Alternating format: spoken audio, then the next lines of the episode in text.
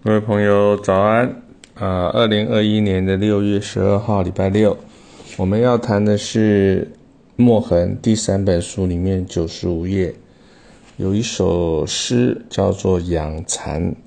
那这个蚕宝宝啊，可能在每个人读小学的时候呢，都有养过啊。呃，有一些桑叶带回家，蚕呢又很怕蚂蚁啊，所以呢都要把它隔离起来，不要让蚂蚁去吃它。那养蚕的过程呢，让我们去体会蚕呢吐出蚕丝啊，那它会呃带来一些经济的效应啊。我们来读一下这首诗。我给它长血肉，你给它长四肢。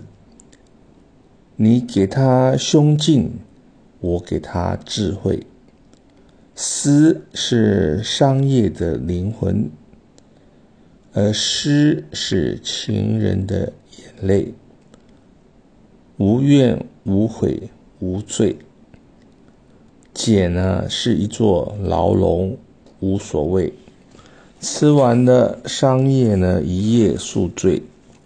拥内的制服啊，只去无回。罢了，我终将吐出最后的原罪，不再自求飞向天边，回眸低回，峨眉佛灯西归。好，那这首诗后面呢，有一些文字啊，来加以注解。啊，于右任先生呢，把蚕宝宝的蚕呢，草书写成的这样子，就是天上的天呢，呃，底下写一个虫，天上的虫虫啊。那这种文字形貌的表达呢，与蚕呢，他一生悲天悯人、无私奉献的情操呢一致啊。那中国古代因为丝路的形成呢，与中亚，甚至于远到了地中海诸国了，有了商业文化的这种交流互动，那基本上都是蚕呐、蚕丝啊的各种贡献。那蚕呢，总是默默无语啊，静静的为上天所赋予的使命呢，努力吐丝啊。啊，要春蚕到死丝方尽啊！努力完成他每一个阶段的生命任务。那仅以虔诚的心写下这篇文章，用以来追回我小学二年级啊养蚕的记忆。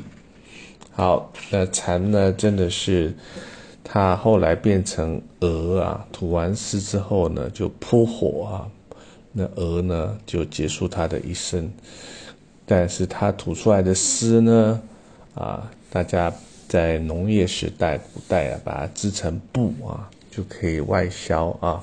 所以丝路的形成呢，又有敦煌的文化，它是一个璀璨的艺术、商业的一个一个人类的历史一个瑰宝。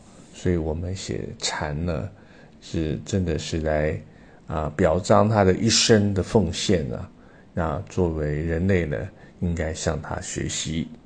好，今天是礼拜六，祝各位有一个愉快的周末，也感谢您的聆听。